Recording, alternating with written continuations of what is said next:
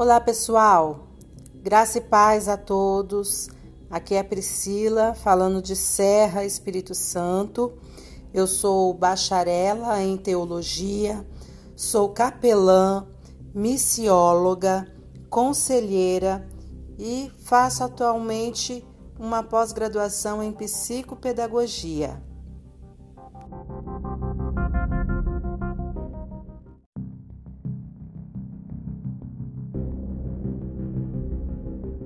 Quero mais uma vez agradecer a vocês que têm acessado os podcasts pelas redes sociais ou assistido aos vídeos no site da Unite.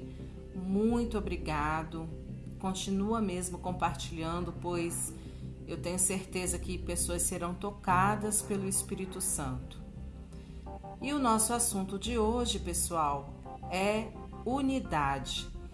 Nós estamos vivendo em dias que as igrejas estão muito divididas, muito concentradas em si mesmo, né? E a unidade do corpo tem sido muito falha. É, uma, é algo que a gente precisa melhorar muito como servos do Senhor, como irmãos em Cristo Jesus. É, o partidarismo, é, o prezar por placas, denominações, precisa ser melhor avaliado essa situação. Nós precisamos nos ver uns aos outros, membros de igrejas diferentes, porém servindo ao mesmo Deus e desejando estar um dia com Ele, adorando eternamente. E nós estamos vivendo dias em que é necessário a nossa união, a nossa, o nosso entrosamento, para que possamos alcançar mais pessoas também para o reino de Deus. E eu quero deixar para vocês alguns versículos que são muito importantes para que a gente entenda melhor a respeito da unidade. É, nós temos aqui no, no, no Brasil e mundo afora N denominações cristãs, protestantes e que infelizmente a comunicação entre algumas denominações é difícil, o entrosamento e as vezes de uma igreja a outra têm ficado cada vez mais prejudicadas, justamente por essa questão de é, das diferenças de teologia, de, de segmento, é, de entendimento da palavra, e nós não podemos ser assim. Nós desejamos um dia estarmos todos juntos louvando ao Senhor, e nós não podemos ter esse tratamento entre nós como irmãos. A palavra do Senhor vai falar lá em Mateus, no versículo, no capítulo no capítulo 12 de Mateus e no seu versículo 25 é, é um trecho que fala é, a situação da blasfêmia dos fariseus, mas eu não quero aqui me ater na, na situação que Jesus estava vivendo ali com os fariseus na, na, nesse contexto aqui. Eu quero pegar um trecho da fala de Jesus para estes fariseus, onde ele vai responder para eles a respeito de reino dividido. E eu acredito que você também já conhece essa passagem. Está lá em Mateus, capítulo 12, versículo 25, e Jesus fala assim: Todo reino dividido contra si mesmo é devastado, e toda cidade ou casa dividida contra si mesma não subsistirá. Poxa, uma palavra que a gente tem que parar para pensar direitinho. Como está a situação das nossas igrejas no, nos dias de hoje, nos nossos dias, né? E infelizmente algumas delas, eu não quero aqui citar A ou B, eu estou falando sempre no, no panorama geral da situação. A gente vê situações de igreja é, que estão muito fora daquilo que é o propósito do Senhor, né? Que elas estão aí guiando a sua membresia para, para vir à igreja, mas num, num propósito diferente de adoração, né? A, a, as pessoas são atraídas por aquilo que elas podem ganhar em troca, que por aquilo que elas podem receber de Deus. E enquanto nós deveríamos ir nos reunir à igreja, ao templo, congregar para adorar ao Senhor. E poxa, ele é pai. E que pai não vai cuidar do filho, né? Ele fala na sua palavra: buscai em primeiro lugar o reino de Deus e a sua justiça, e as demais coisas vos serão acrescentados. E aí nessas demais coisas está incluído tudo que a gente necessita para nossa para a nossa subsistência nessa terra. E outras igrejas, é, para manter a sua a sua membresia ou os seus visitantes, estar sempre é, com boa frequência nos seus cultos, omitem falar de certas coisas para não desagradar aos, aos que estão ali ouvindo, né? A sua plateia, né? E nós temos que falar a verdade em amor. Eu não vim a este mundo para me para servir apenas a agradar homens, mas eu preciso viver para servir e agradar a Deus. Ele é o meu alvo, ele é o objeto final da minha existência. Ele me criou para que eu o adore. Ele me criou para que eu o sirva e eu preciso manter essa sequência. Jesus não agradou muitas pessoas na sua, na sua passagem aqui na terra e nem por isso ele deixou de ser uma grande multidão. Ele teve aí uma grande multidão em todos os lugares por onde ele passava, que o acompanhavam, que estavam atentos às suas palavras. Haja vista, claro, que alguns daquelas algumas pessoas dentre aquelas daquela multidão, dentre aquela multidão, estavam sim interessados em algo pessoal, mas boa parte delas estavam ali porque viam o que Jesus era capaz de realizar, criam que ele era realmente o Filho de Deus e viam nele algo que, que confortava a sua vida e, mesmo vivendo situações difíceis, estavam ali próximos a Ele. E nós, infelizmente, estamos vivendo dias em que as pessoas querem do Senhor apenas o que Ele pode dar, de bênçãos materiais, de curas, e esse não é o nosso propósito, não é verdade? Mas voltando ao assunto da unidade. Nós precisamos nos, unir cada vez mais, né, pessoal? Precisamos ser uma igreja unida, num só espírito, um só coração, num só desejo. E lá em Romanos 15, no versículo 5 e 6, fala assim a palavra do Senhor: O, o Deus que concede perseverança e ânimo dê a vocês um espírito de unidade segundo Cristo Jesus, para que com um só coração e uma só voz vocês glorifiquem ao Deus e Pai de nosso Senhor Jesus Cristo. Olha que coisa linda essa palavra. Um só espírito, um espírito de unidade segundo Cristo Jesus. Que oração linda, né? Que, o de, que, que Deus conceda perseverança e ânimo e dê a vocês um coração de unidade segundo Cristo Jesus. Aí pensa, para que com um só coração uma só voz, vocês glorifiquem ao Deus e Pai de nosso Senhor Jesus Cristo.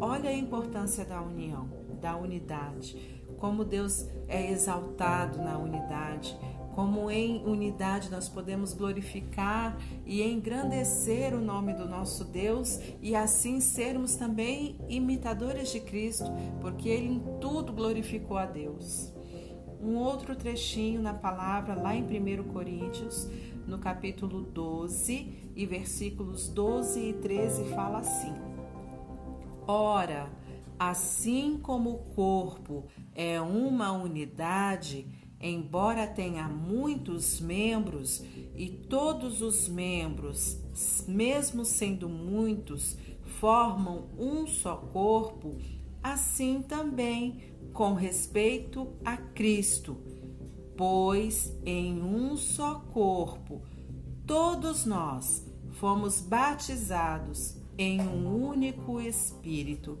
quer judeus, quer gregos, quer escravos, quer livres, e a todos nós foi dado beber de um único Espírito.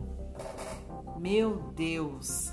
Aí agora usando é, a analogia de um corpo com os seus membros, né? Paulo vai falar da importância de nós estarmos unidos. Somos um corpo só em Cristo. Somos um só corpo em Cristo. Nós, os membros deste corpo, e Cristo, o cabeça desse corpo. E por que estamos tão desunidos, né, meus irmãos?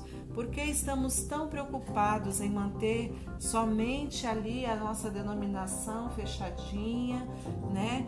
E, e, e, faz, e deixar com que as outras pessoas, as outras igrejas, não se aproximem, porque é, pode atrapalhar? Não é um corpo só. Pensa em você, no seu corpo. Imagine ah, os seus membros querendo se dividir entre si. Como que vai virar um caos no nosso organismo? Nós precisamos de cada célula, de cada nervo, de cada músculo, dos ossos, das articulações bem perfeitas para que todo o corpo funcione bem. Da mesma forma, Cada igreja, como membro do corpo de Cristo, deve não viver somente para si mesmo, isolado. Nós devemos estar em unidade, porque o nosso propósito maior é alcançarmos vidas para que também se juntem a este grande mover de adoração ao nosso Deus.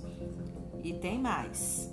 Lá em Efésios, no capítulo 4, versículo 4 a 6, vai falar assim: há um só corpo, um só espírito, assim como a esperança para a qual vocês foram chamados é uma só.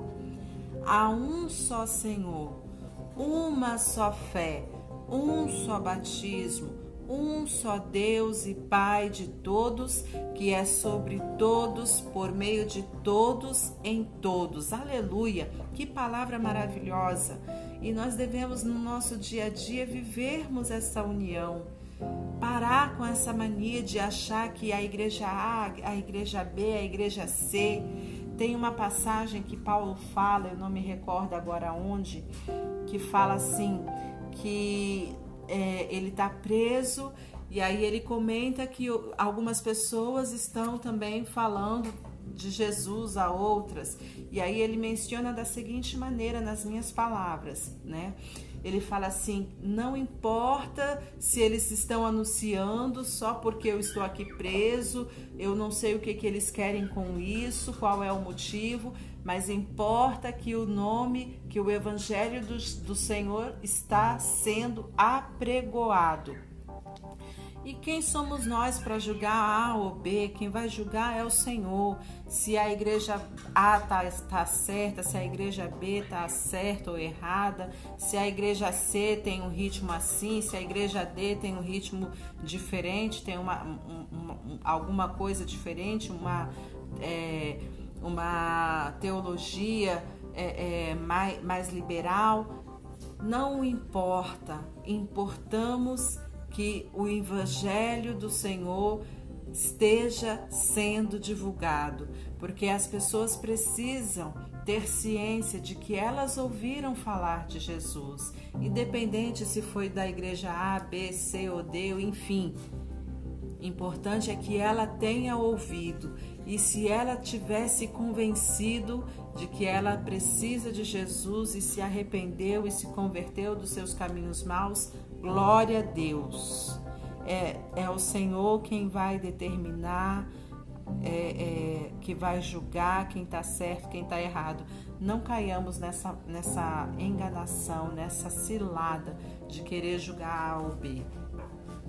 Importa estarmos unidos como corpo no propósito de levar o Evangelho a toda criatura, porque o ID foi dado à Igreja do Senhor Jesus e não a pessoas é, é, encerrado.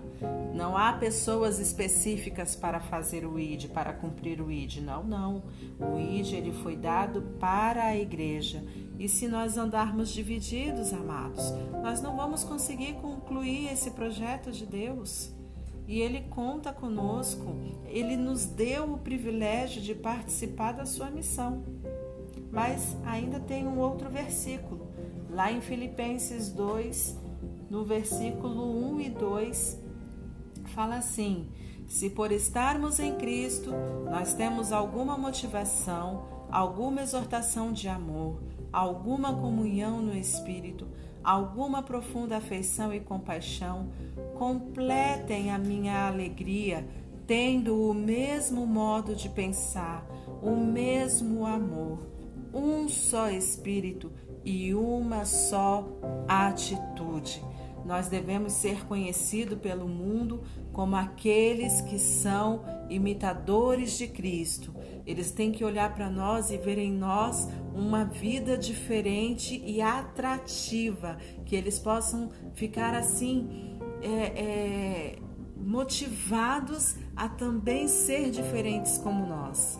A nossa unidade, o nosso, o nosso amor a nossa alegria, o nosso modo de viver, de pensar, precisa ser atraente para aqueles que nos cercam, meus amados, porque eles nos olham com aquele olhar de, de, de observador mesmo, querendo, procurando em nós algum defeito. E eles têm que falar: não, eu, aquela pessoa, aquela pessoa é daquela igreja tal, eu, eu gosto do jeito daquela pessoa. Eu vou ir lá na igreja dela conhecer também, eu quero ser diferente como ela. As pessoas têm que sentir, porque a igreja primitiva, ela atraía as pessoas justamente pela sua unidade, justamente pela sua amabilidade no tratar as pessoas. E nós hoje, infelizmente, estamos perdendo essa referência querendo brigar uns com os outros, discutir uns com os outros, se se tá certo, se tá errado, se é de calça, é de saia, se é de maquiagem, não é de maquiagem, se pode cabelo comprido no homem, se não pode. Amados, amemos-nos uns aos outros. É o que fala a palavra, o amor vem de Deus. Todo que ama é nascido de Deus e conhece a Deus. Se não amamos, nós não conhecemos a Deus, porque Deus é amor. Então nós devemos amar uns aos outros, amar o que há diferente no outro, porque a diferença do outro completa a mim. E a minha diferença completa o outro, e assim nós vamos vivendo nessa engrenagem perfeita, porque Deus nos criou perfeitos. Aleluia. E tem aqui ainda, ó, em Efésios 4, versículo 3. Façam todo o esforço para conservar a unidade do Espírito pelo vínculo da paz. Oh, glória a Deus, a paz. Quem não quer ter paz? Quem é que não quer viver em paz hoje em dia? Nações entram em guerra em nome da paz. Pessoas querem a paz a qualquer preço aí fora, mundo afora, né? E aí acaba, é, é, para ter paz na casa, acaba arrumando uma confusão com alguém, se afasta de determinadas pessoas para poder ter paz. enquanto que a nós é, é, é, é, um peso ainda maior, porque nós, como corpo de Cristo, a, a palavra aqui vai falar para que haja em nós este esforço de conservar a unidade do Espírito pelo vínculo da paz. É fácil estar em paz uns com os outros? Com certeza não é, porque somos pessoas diferentes. Ora, bolas, nosso corpo não tem membros diferentes e eles não vivem em harmonia. Da mesma forma, nós, como corpo de Cristo, devemos também conservar, fazer um esforço de conservar a nossa unidade, para que, me repetindo mais uma vez, e que fique registrado na sua mente, para que aquele que nos olha lá de fora, está lá em trevas, veja em nós essa luz atrativa e queira também vir para o lado da luz. Venha, queira também vir vir viver essa vida diferente de paz.